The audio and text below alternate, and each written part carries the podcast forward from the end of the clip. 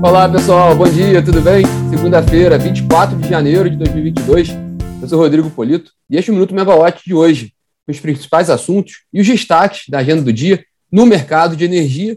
Minuto transmitido aqui em live no Instagram com vocês às 9 da manhã e também disponível em podcast.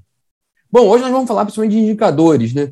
É, sobre PMO, né, o Programa Mensal de Operação do ONS, que houve uma, uma revisão na sexta-feira, né, e já a previsão, também expectativa para o PMO de fevereiro, tem a reunião nessa semana. E vamos falar também sobre o Plano Nacional de Energia 2031, que o Ministério de Minas e Energia colocou em consulta pública para colher sugestões de do mercado, né? Bom, vamos lá.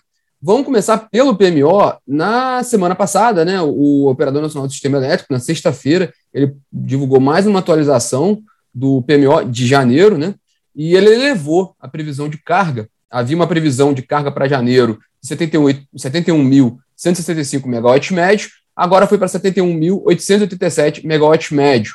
Com isso, aquela queda, o ONS estava esperando uma queda de 1,6% em janeiro, em relação a janeiro do ano passado, agora a queda prevista está um pouco menor, de 0,7% em relação a janeiro do ano passado, é, identificando claramente esse, esse, aumento da carga, que inclusive né, bate muito com o que foi colocado pela, pela Olivia Nunes no podcast Será que Chove na semana passada, falando sobre essa, esse aumento da temperatura que a gente está percebendo e o impacto disso também para o aumento da carga. Né? Bom, o ONS também ele manteve ali a previsão de afluências, principalmente no Sudeste e Centro-Oeste, de estava em, tava em 6%, 6% acima da média histórica, baixou um pouquinho, mas continua acima, né? Está 104% da MLT, então continua a previsão de afluências acima da média para janeiro, no Sudeste Centro-Oeste, que é uma ótima informação, uma ótima, um ótimo dado para o setor elétrico, né? E com isso também o operador ele reduziu um pouquinho, mas continua com uma, com uma previsão interessante de armazenamento nos reservatórios. Estava em 41,4% a previsão para fechar janeiro no Sudeste Centro-Oeste agora ficou em 40,6%. Ainda assim, é uma previsão de armazenamento nos reservatórios do Sudeste e Centro-Oeste acima de 40%. Se a gente for comparar com janeiro do ano passado, que fechou o mês com 23,24%, então a gente tem uma recuperação significativa de reservatórios. Ainda tem um mês de fevereiro ainda aí com, com forte de período chuvoso, então vamos acompanhar esse desempenho aí do, do sistema elétrico, né, com relação ao armazenamento. É, hoje, né, na agenda de hoje, hoje foi publicado no Diário Oficial da União o, o, o Ministério de Minas e Energia publicou no Diário Oficial da União o aviso né, de que está colocando em consulta pública o Plano Decenal de Energia de 2031.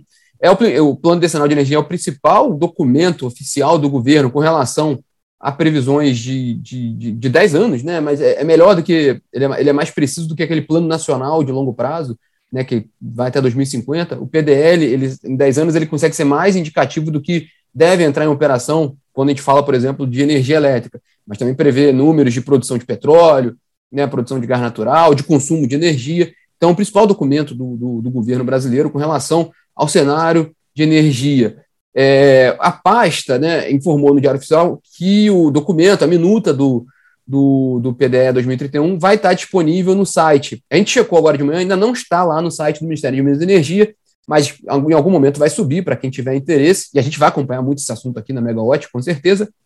Mas a gente pode só colocar alguns dados aqui com relação àqueles cadernos que a empresa de pesquisa energética, a EPE, divulga, né? Que, aqueles cadernos que são, são pedaços do, do PDE, né? É, por exemplo, na, as previsões que, que, a, que a EPE utilizou para o PDE 2031, ela trabalha com um crescimento do PIB anual de 2,8% até 2026 e um crescimento de 3% ao ano até 2031. Né, isso significa também uma previsão de consumo, crescimento de consumo de energia de 3,5% ao ano até 2031. Vamos precisar de bastante energia nova para atender esse, esse, crescimento de consumo previsto no PDE. Né?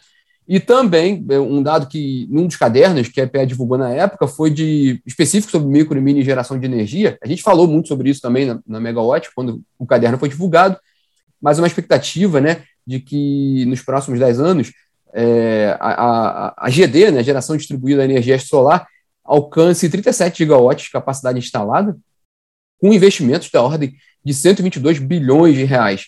Esses são números, como eu falei, que estão no caderno do, do, da EPE, nos cadernos que a EPE divulga, mas o, a minuta oficial do PDE 2031 ainda vai ser colocada à disposição pelo Ministério de Minas e Energia. Aí sim, a gente vai ter bastante número para mergulhar ali e trabalhar em cima, né?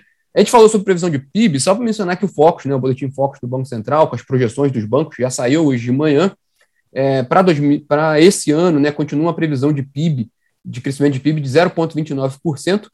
Para 2023, os bancos já reduziram um pouquinho a previsão de crescimento do PIB de 1,75% para 1,69%. É importante olhar esse, essas previsões de PIB, principalmente causa de carga, né? Então é bom a gente manter essa atualização e acompanhar. Bom, e para os destaques da semana, né? Amanhã tem reunião da ANEL. Um dos pontos da pauta é a homologação do resultado do leilão A-5 de energia nova do ano passado. Na quarta-feira tem o segundo, segundo dia da série, né, que a Megawatt tem feito sobre investimentos no mercado de energia. Na semana passada foi feito com foi uma conversa muito boa com o Marcelo Sado, Itaú BBA. Agora, nessa quarta-feira, a Camila Maia conversa com o Ralph Rosenberg, da Perfim Investimentos, falando sobre gestora de private equity no mercado de energia, né? E na quinta, na sexta-feira, tem é o principal tema aí, é o principal ponto da agenda do setor de energia dessa semana, é a reunião do PMO, né, do Programa Mensal de Operação do ONS de fevereiro, né? Na próxima quinta e sexta-feira, a gente acompanha bastante, vocês podem acompanhar conosco. Aí os destaques, né, nessas reuniões o ONS traz todo o balanço de janeiro novamente, né, e atualizado e traz os primeiros dados com os quais ele trabalha para o mês de fevereiro. Importante isso para o mercado, tanto para abastecimento de energia quanto para preço, né? E aí a gente trabalha bastante disso no, na live ligados no preço nas quartas-feiras. Para ficar de olho, né? Nessa semana, a gente falou, fechou semana passada falando sobre Eletrobras, então fica aqui a dica para acompanhar.